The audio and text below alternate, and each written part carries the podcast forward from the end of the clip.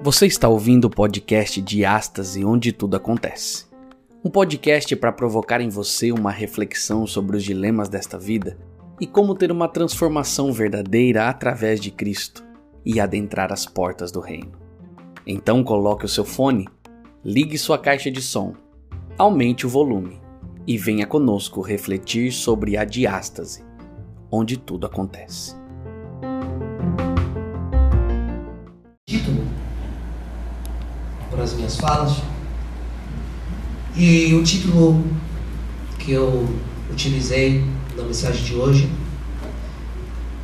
é uma expressão que aparece várias vezes na principal carta da Bíblia, ou principal livro, que é o livro, ou a carta aos Romanos. Paulo, várias vezes, ele utiliza esse termo, a justiça de Deus, e para vários teólogos, para mim também, é a expressão mais importante de toda a Bíblia. E você vai entender por quê. O texto que eu selecionei está no capítulo 10 de Romanos, eu vou me deter nessa noite só a três versículos. Aí estão os versículos Romanos 10, do versículo 1, eu vou ler até o versículo 3. Toda vez que eu colocar um texto aí na tela, preste bastante atenção em cada palavra. Paulo escreveu: Irmãos, o desejo do meu coração e a minha súplica a Deus em favor deles, dos judeus, é para que sejam salvos. Por, porque não testemunha a favor deles de que tem zelo por Deus, porém não com entendimento. Desconhecendo a justiça de Deus e procurando estabelecer a sua própria justiça, não se sujeitaram à justiça que vem de Deus. Paulo ele está escrevendo para uma galera que morava em Roma, eles, a grande maioria não era, não tinha origem judaica, alguns gregos e outras pessoas de outras regiões do mundo. Eles eram cristãos. E nesse trecho que eu acabei de ler, Paulo lhe fala um pouquinho do que ele sentia e do que ele fazia. Paulo diz que ele tinha um desejo no coração. E ele orava a Deus acerca desse desejo. E a gente tem que fazer isso. Toda vez que tem um desejo no coração, a gente precisa compartilhar com Deus esse desejo. E o desejo do coração de Paulo era que os judeus fossem salvos. É isso que ele diz.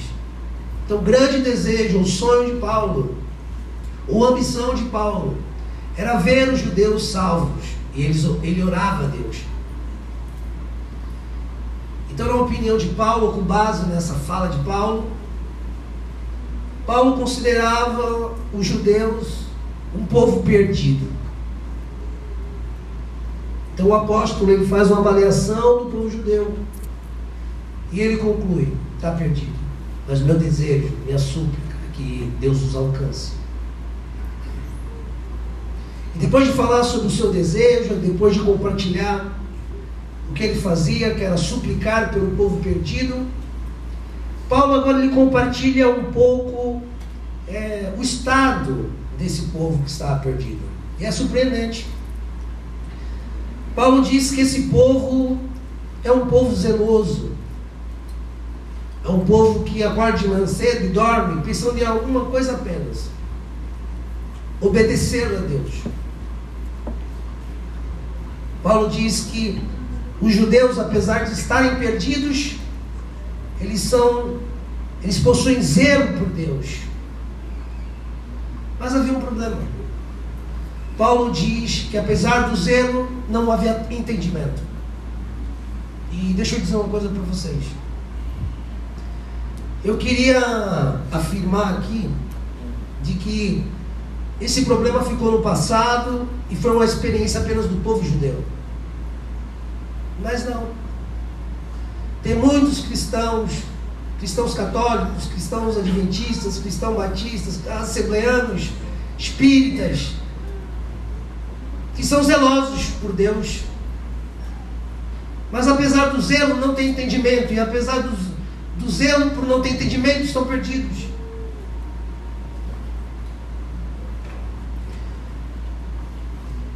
Então depois Paulo apresenta a grande problemática falta de entendimento. Paulo diz no versículo 3: Desconhecendo a justiça de Deus, eles fazem algo. Eles procurando estabelecer a sua própria justiça, não se sujeitaram à justiça que vem de Deus. Então o que, que os judeus não entendiam, pastor? Quando você olha para o texto, você percebe que o que os judeus não entendiam era a justiça de Deus, que é o estudo dessa noite. Toda pessoa que não entende a justiça de Deus, naturalmente ela vai fazer algo. Naturalmente, não precisa ser judeu. Ela vai tentar estabelecer sua própria justiça. Isso acontece no cristianismo, no budismo, no islamismo, em todas as religiões do passado, do presente e do futuro. Quando você desconhece a justiça de Deus, você acaba tentando estabelecer sua própria justiça, mas aí mora um problema. Você acaba não se sujeitando à justiça de Deus. Então, nesse trecho, quando a gente olha para o trecho aí que está na tela, Paulo apresenta duas justiças em conflito. Uma é a justiça de Deus. A outra justiça é a justiça própria dos judeus. Eu não sei se você percebeu isso. Conflito de duas justiças. Esse é o grande problema. A justiça que foi criada por Deus é a sua justiça e a outra justiça é a justiça própria que tem uma origem. Qual a origem da justiça própria?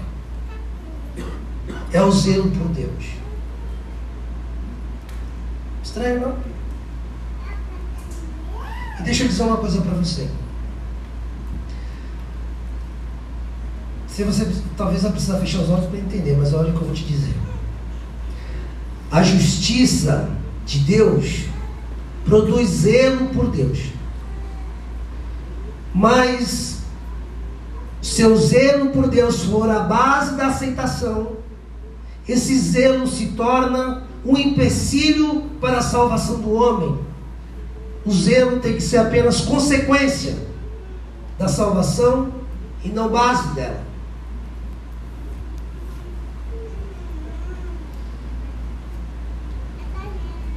E Paulo dá a entender que, mesmo tendo como origem o zelo religioso por Deus, a justiça própria não é a justiça de Deus. E o pior, ela pode ser uma concorrente da justiça de Deus. Aí a pergunta que surge é: o que é a justiça de Deus, pastor?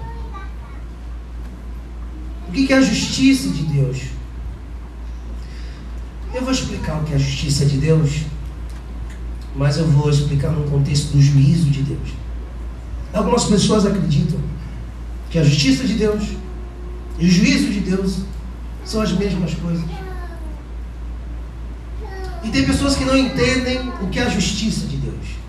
Tem alguns que dizem até: Deus é amor, mas é justiça.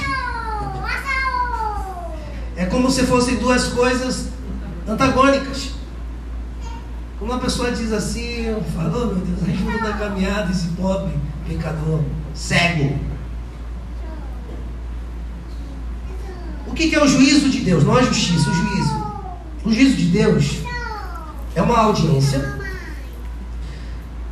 uma audiência no tribunal de Deus que, segundo Paulo, em sua segunda carta a, aos Coríntios, no capítulo 5, no verso 10, todos vão comparecer nessa audiência.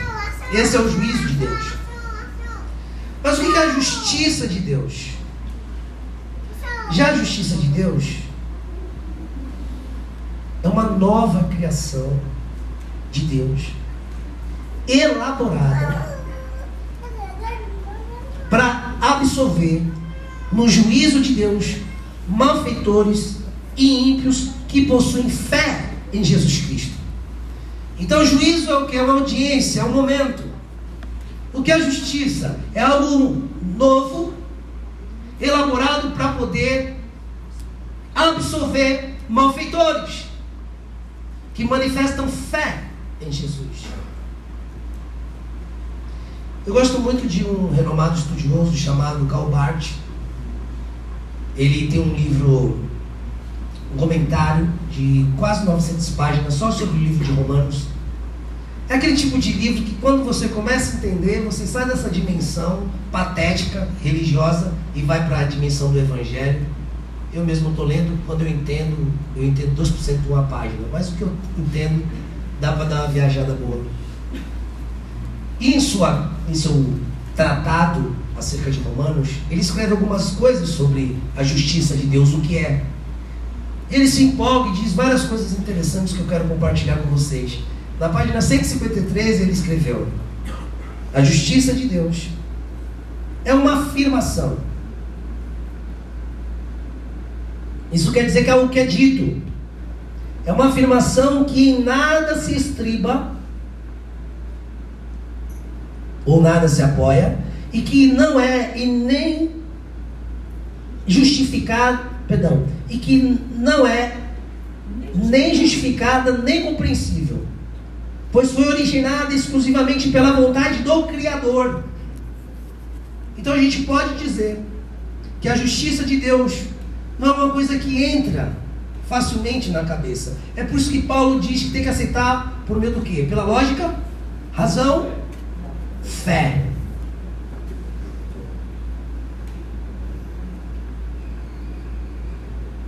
E ela não é justa. Você vai entender porque a justiça de Deus não é justa. Mais para frente, Calbart vai dizer que a justiça de Deus é criação do nada. Todavia é criação. É a criação de uma justiça verdadeiramente divina em nós, neste mundo. Pois quando Deus fala, acontece. E ele termina dizendo: Este é algo novo, criado do nada por Deus. Pertence a outra ordem, uma ordem nova, que não é das coisas que conhecemos, pois não sai delas, mas é e foi criada por Deus. Essa expressão, a justiça de Deus, ela é tão importante que só na carta aos Romanos Paulo repetiu 22 vezes. 22 vezes ele tentou explicar a justiça de Deus. E, mas sua melhor explicação está em Coríntios, daqui a pouco a gente vai ler. Mas é necessário dizer para você que a expressão mais importante da, da Bíblia não é o perdão de Deus, mas é a justiça de Deus, porque sem a justiça de Deus, Deus não poderia nos perdoar. Deus não poderia absolver culpados. Isso não faz sentido. Seria injusto. O juiz justo é aquele que trabalha com base no mérito. O justo é absolvido, o injusto é condenado. Simples assim. E a Bíblia fala que Deus é um Deus justo. Mas como um Deus justo pode perdoar malfeitores como eu e você? E o grande objetivo do Evangelho não é, como alguns acreditam, declarar o réu culpado.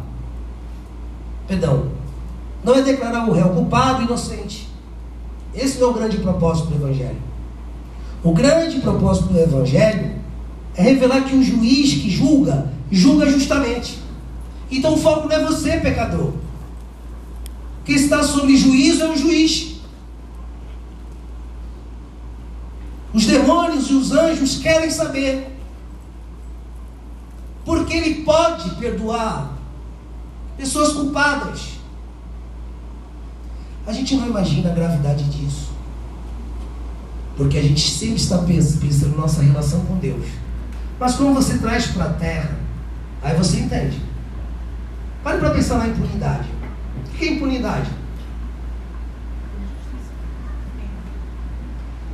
Impunidade é um camarada que tem culpa e ele é perdoado. Vocês já pararam para pensar que Deus faz isso com a gente? Aí a gente pergunta: será que Deus é melhor do que os nossos juízes? Ou melhor do que os camaradas lá do Supremo, como chamam? Ministros, que todo mundo critica? que não culpa o culpado, eu pergunto para vocês: será que Deus não faz o mesmo? Fique com essa informação, daqui a pouco a gente vai explicar isso. Quando a gente estuda a carta de Paulo, a gente aprende que o Evangelho é uma mensagem que proclama que os malfeitores são absolvidos por causa da justiça de Deus e não porque mudaram de vida. Aqui eu, eu quero tocar num, num assunto importante. A maioria de vocês ou já creram ou, ou acreditam ainda no que eu vou dizer aqui. Muitos acreditam que são salvos porque Deus está mudando a vida, Deus está transformando, porque é nova criatura. As coisas velhas já passaram, daqui para frente não vai. Se Jesus, uma amiga, ela me procurou e falou: Pastor, eu preciso que você me rebatize. E eu falei: Por que, minha irmãzinha? Ela disse assim, porque depois que eu fui batizado eu cometi um pecado e aí eu quero né, me batizar de novo para começar assim do zero. Então tem pessoas com esse tipo de mania, sabe?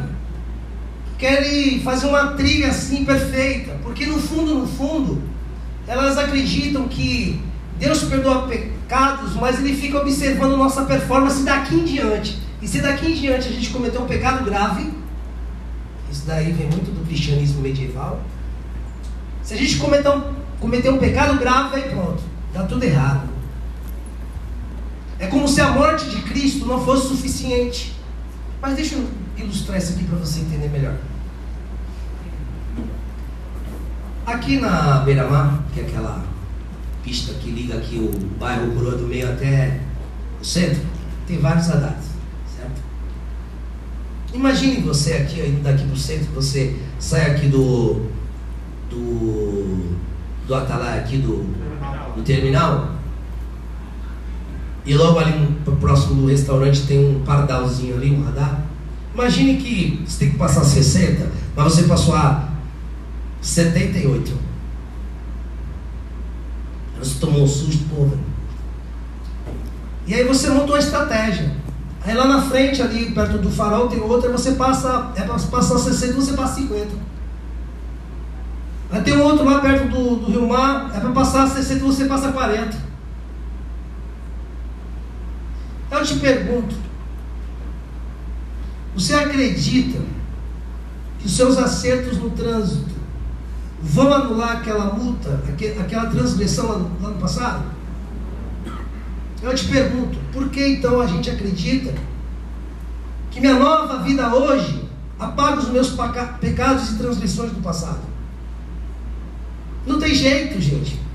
Se você cometeu um pecado há 20 anos atrás, você pode ser uma nova criatura aqui. Se você não tiver a justiça de Deus, você vai estar perdido do mesmo jeito se você estivesse fazendo farra hoje. Sabe por quê? Porque ser um camarada que gere o trânsito aqui na cidade de Aracaju, não enviar multa para você porque você melhorou, ele é injusto. Então tenha certeza de uma coisa: ou você tem justiça no tribunal, ou você vai, ter, vai ser condenado. E sabe o que é ter justiça? Não é ter uma vida melhorada é nascer e morrer sem cometer um pecado sequer. Eu espero que você tenha entendido até aqui na minha fala que você está lascado.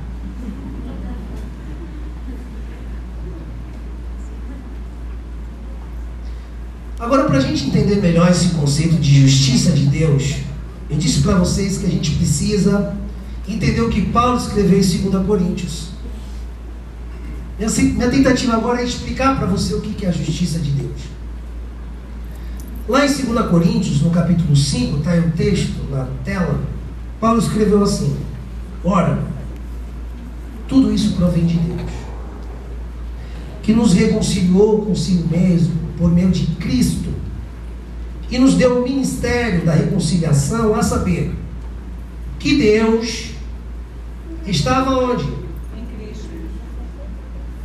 Em Cristo, reconciliando consigo mesmo o mundo, não levando o quê?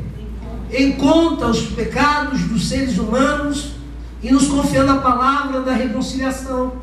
E ele termina dizendo: aquele que não conheceu o pecado, no caso Jesus, Deus fez algo. Deus o fez pecado por nós, para que nele, em Cristo, fôssemos feitos justiça de Deus. É interessante esse texto. Paulo começa dizendo que algo provém de Deus.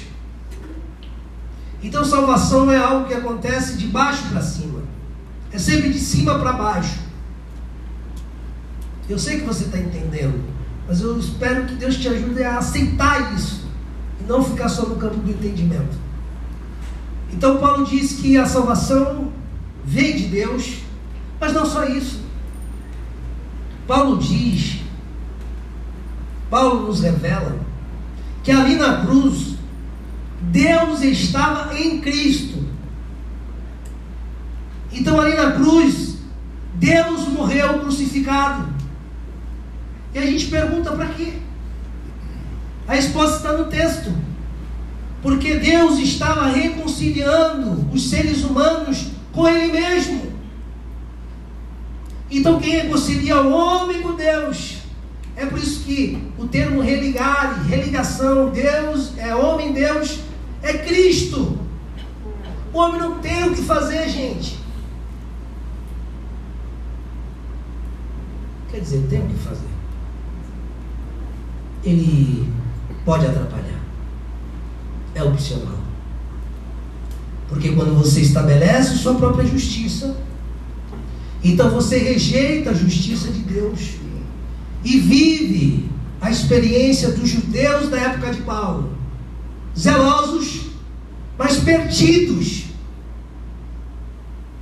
E o pior, infernizando as pessoas com culpa e com todo tipo de enfermidade emocional que vem do sentimento de culpa.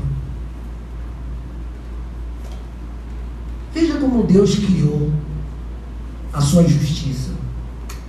Depois de Paulo dizer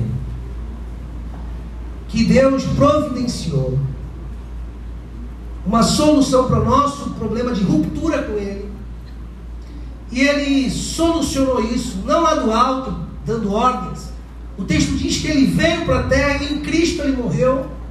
Ah, pastor, não entendi. Eu também não entendi, mas está escrito. Lá no céu Ele vai te explicar. Mas ele estava em Cristo e depois de ele dizer que ele estava em Cristo, Deus nos reconciliando com ele, Paulo diz que Deus fez duas coisas. Eu coloquei aí de amarelo forte na tela. Primeira coisa que Deus fez. Primeiro, primeira criação para produzir a sua justiça. A primeira parte da criação foi transformar aquele que não conheceu o pecado ou melhor dizendo, o justo Jesus em pecado. Então Deus criou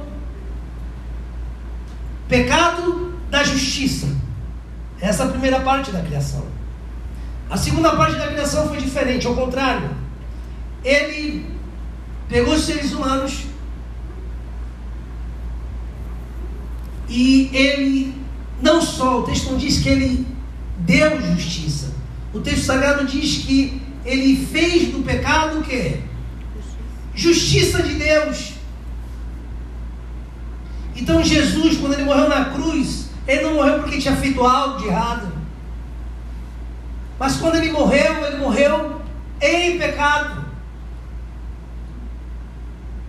E quando manifesto fé nessa morte, então algo novo acontece em mim. Eu que sou pecado, o texto diz: Eu sou feito justiça de quem? de Deus. É por isso que eu sou aceito por Deus.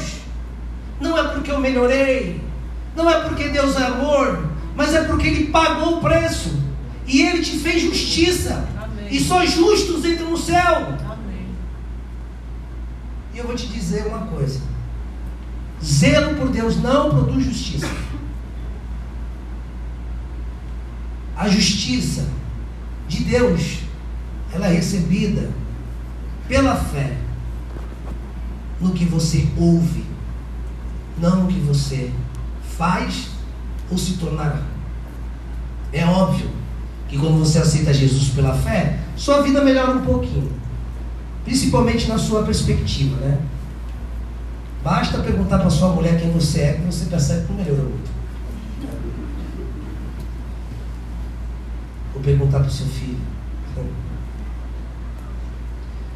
Mas quando a gente olha para o texto, a gente fica um pouco confuso. Por quê? Porque o juiz justo é aquele que julga com base no mérito. Mas isso não acontece aqui. E deixa eu dizer para vocês uma coisa importante. A maior revelação de toda a Escritura, ela é chamada a justiça de Deus. Pois é por meio da sua justiça e não do seu amor que Deus justifica malfeitores e permanece justo. Que é o que os juízes não conseguem fazer. Ainda que você seja um réu confesso, né? eu tinha essa noção um pouco simplista ou inocente que você encontra em João. João diz assim: Se confessares os vossos pecados, Ele é fiel e justo para nos perdoar. Aí a gente acredita assim, então se eu confessar, né? tem pessoas até que perguntam quando alguém morre, e aí ele confessou? Né? Eu já vi muito vídeo assim, ele confessou? Gente, parece que o pessoal não entende muito. Você não confessou, confessar está tá acabado. Porque você está dizendo, eu, eu, eu fiz isso de errado, o que, que o juiz vai te fazer?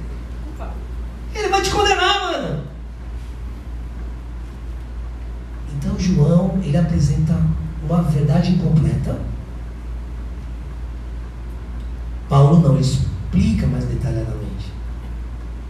Se você confessar o seu pecado a Deus, mas não manifestar fé em sua justiça, mania mania, vá para o inferno do mesmo jeito. Porque você não dá condição do juiz, autoridade, te perdoar. Porque o juiz justo, como Deus é, ele precisa condenar malfeitores. Simples assim. É por isso que Paulo, ele diz algo incrível no capítulo 3, no verso 25 e 26. Olha o que ele escreveu. Deus fez isso. Enviou seu filho para morrer. Para manifestar de novo, ele diz. O que? A sua justiça. Então Cristo morreu para quê, pastor? Para me salvar? Também. Mas a verdade não foi essa. Ele, Cristo morreu porque ele precisava criar justiça. Para te dar justiça. Porque no tribunal não passa gente injusta. Nem uma mentirinha, pastor.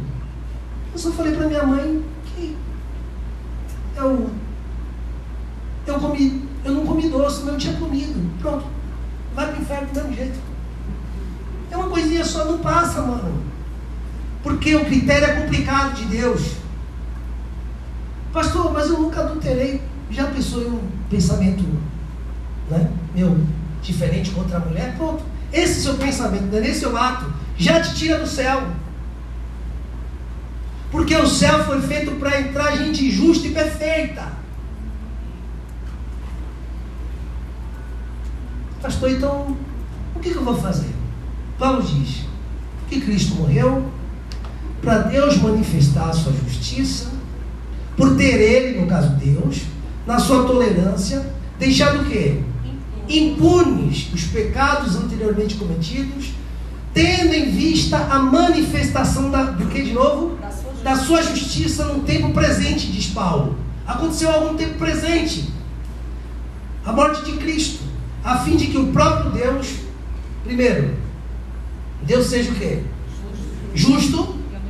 Porque a, a grande preocupação não é o ser humano que está perdido. Isso é algo secundário, aprenda isso. Cristo morreu na cruz. Primariamente não foi para salvar o ser humano, mas é para conservar um juiz justo. Porque o juiz tem vontade de perdoar. Porque o juiz é pai de amor. Mas como perdoar malfeitores e não ser injusto? Então Paulo diz que Deus, para que Deus seja justo, e não só isso. Aí vem o segundo, a segunda parte do processo. Ele seja justificador daquele que tem o que?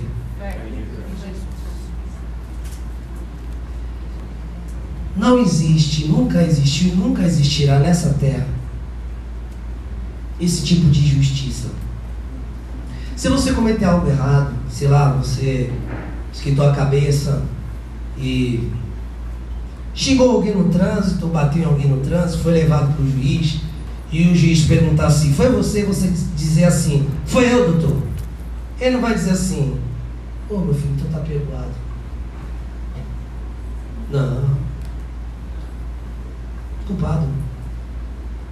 Mas Deus, quando você manifesta a fé no que ele fez, ele pode justificar o malfeitor e permanecer justo. Por quê? Vou explicar daqui a pouco. Eu gosto muito de um pensador chamado Tim Keller. Esse escritor americano, ele diz o seguinte: Deus deveria nos julgar, deve nos julgar e haverá de nos julgar. A maravilha é que ele nos julgou na pessoa do próprio Filho.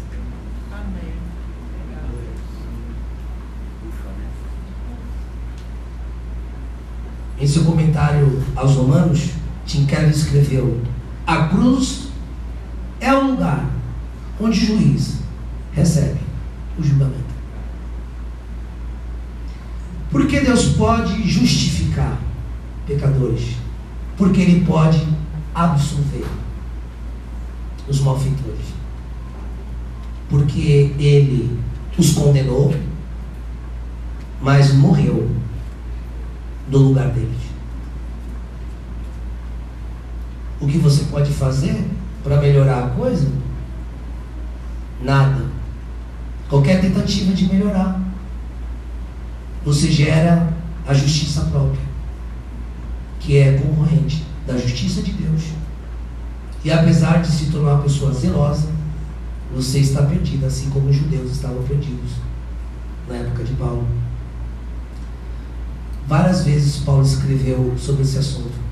Olha o que ele escreveu: Ninguém será declarado justo diante dele, baseando-se na obediência à lei.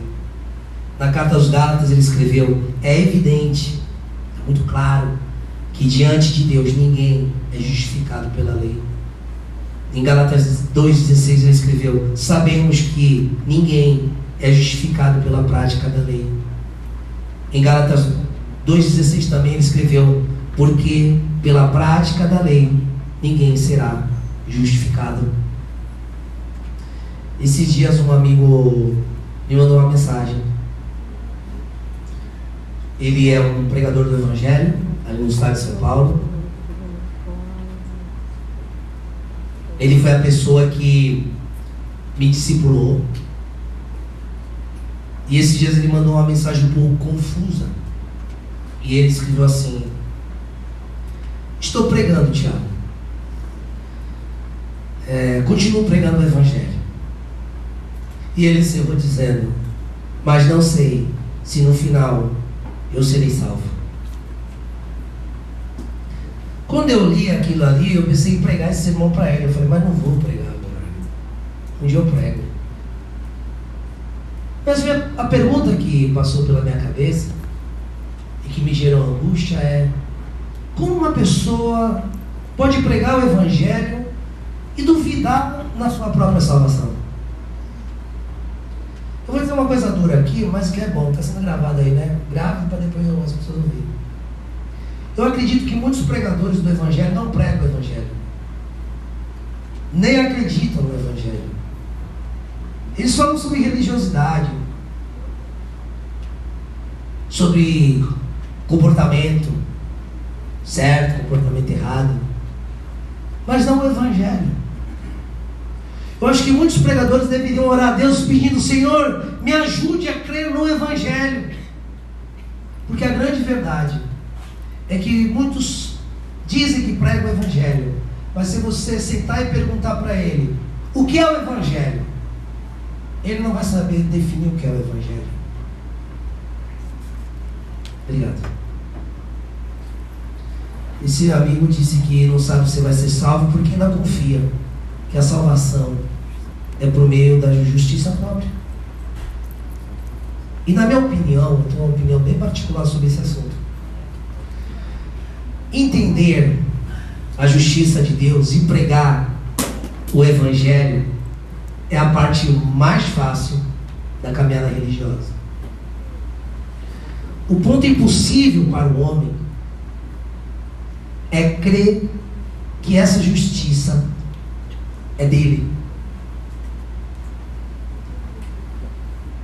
E para crer que essa justiça é dele, o homem precisa experimentar algo que nem o pastor vai produzir, nem uma igreja vai produzir, que é o milagre da fé. Crer só em Deus e em mais ninguém. Eu não estou falando daquele tipo de crença que é para Deus dar um emprego, né? Aquela, aquele pensamento positivo que ele vai abrir as portas para você passar no concurso público, não. Porque esse tipo de crença não é a crença requerida no Evangelho. Porque ela, no fundo, no fundo, você acredita, mas tem que fazer o quê? A sua parte. Eu quero passar no concurso público, mas eu tenho que fazer o quê? Estudar. Aí a gente cai nessa ideia utópica, ou aplica ela ao Evangelho. Deus fez a parte dele, eu devo fazer o quê? Se você fizer a sua parte, mano, atrapalhou tudo. Por isso que é um negócio muito delicado. A fé que salva é aquela fé que confia só em Deus e que entende que não tem mais nada a fazer. Aí tem pessoas que me perguntam, pastor, e as boas obras? Essa pessoa não entendeu ainda o Evangelho. Não aceitou. Porque quem aceitou o Evangelho é nova criatura. Tem a vida de fato transformada. E não duvida do poder do Evangelho em sua vida. Eu quero partir para o final da minha fala lendo alguns textos para vocês. Segura aí, viu, Cláudio? Primeiro texto. Olha para esse texto. Está escrito, está num livro, num livro chamado Fé e Obras, e diz o seguinte: Quando o pecador penitente, contrito diante de Deus, primeiro, discerne a expiação de Cristo em seu favor e aceita essa expiação como sua única esperança nesta vida e na vida futura. Seus pecados são o quê? Isso significa duas coisas. Primeiro, o pecador tem que discernir, compreender, ele entender o que é o Evangelho. Mas se ele ficar só nisso, não acontece a mágica. A mágica acontece, o milagre acontece quando ele aceita isso. É por isso que todo dia eu digo assim: Senhor, me dê fé para eu crer no Evangelho. Eu não posso só entendê-lo, eu preciso crer. No outro texto, mesmo livro, Ellen White escreveu: O pecador obtém o perdão de seus pecados, porque esses pecados são carregados por seu substituto. Assim, o homem, perdoado, e revestido das belas vestes da justiça de Cristo, se encontra irrepreensível diante de Deus. O crente em Cristo, aquele que aceitou a Jesus por meio do batismo, ele não pode ter dúvida que vai ser salvo. Eu mesmo não tenho mais janela. Sabe qual é a minha surpresa? De num grande dia eu estar no inferno, não no céu. Aí eu vou falar para Deus, é, você não deixou claro na sua palavra como era. Porque eu estar no céu não é surpresa. E eu já tenho um lugar. Lá no céu imagina assim que assim que a gente chega assim entender muita coisa.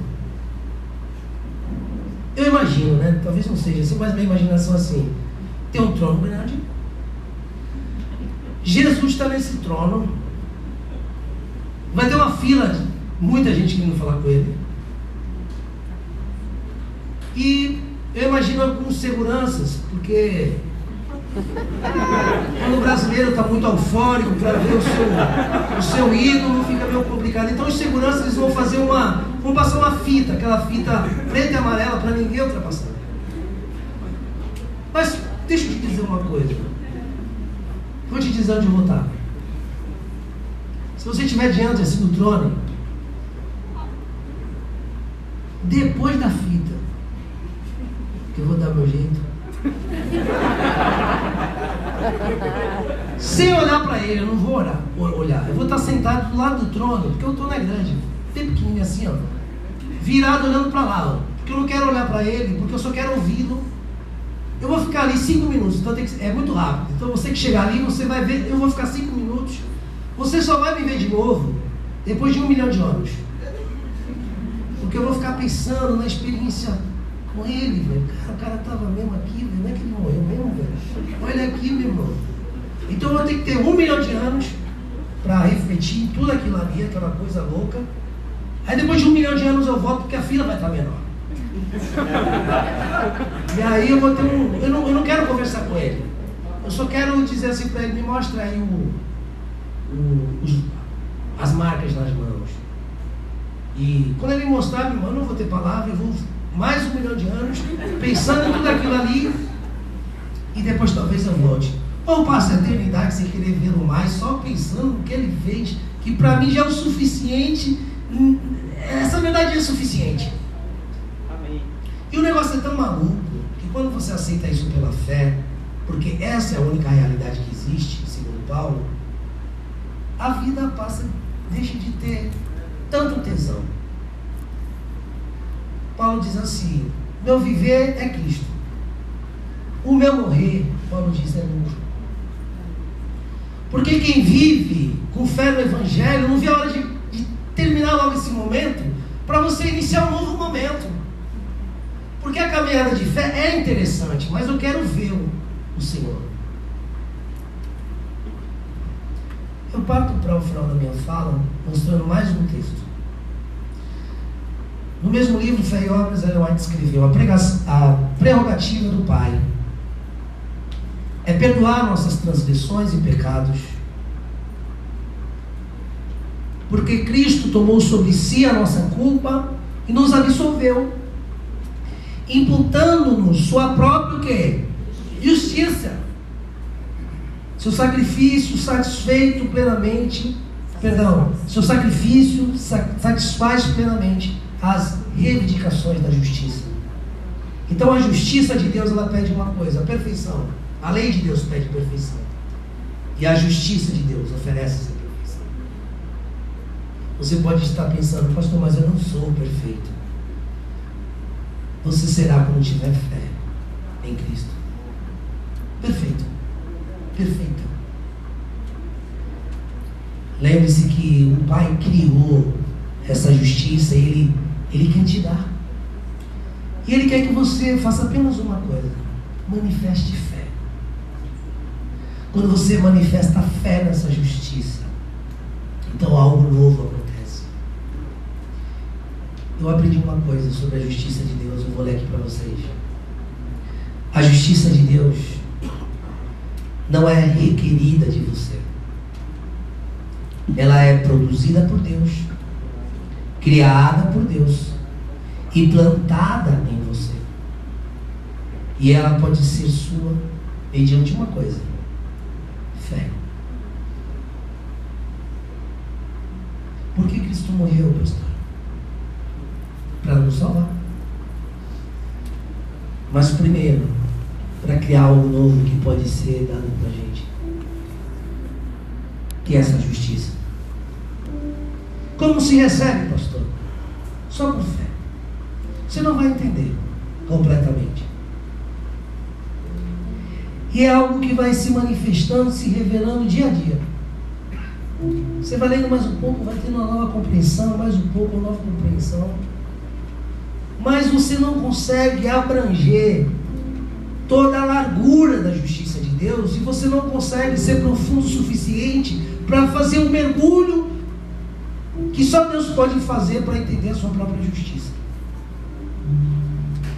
Deus, Ele cria a sua própria justiça para te oferecer, porque muito te amou. Só o Deus que o Evangelho revela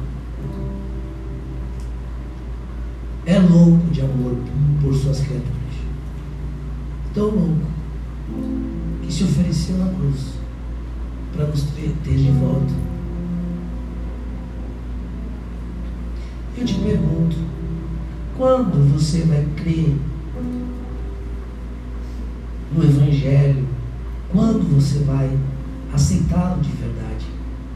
Quando você vai abrir o coração para Deus e vai dizer, Senhor, eu recebo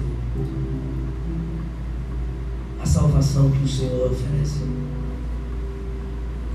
Deus deseja te dar paz, porque Ele criou algo novo para você, algo de outra natureza,